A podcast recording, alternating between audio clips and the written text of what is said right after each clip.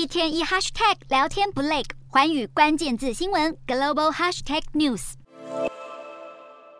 本周将由摩根大通、美国银行、联合健保及达美航空等公司率先公布财报。汇胜的数据显示，分析师普遍不看好去年第四季财报，且标普五零零指数成分企业获利比一年前减少了百分之四点一，是自疫情爆发的两年来第一次出现下滑的现象。报告指出，表现最差的将是原料业，受到工业原料价格重挫的影响，获利将减少百分之二十二；而通讯服务业上季获利将下滑百分之二十一，原因则是企业广告支出减少，加上许多媒体业者持续流失流量。非消费必需品类股预估获利减少百分之十五，科技股则减少百分之九，而半导体类股预计会继续走下坡。不过，并不是所有产业的获利都会下降。能源与传统工业类股将表现杰出，预估上季获利将分别年增百分之六十五及百分之四十一。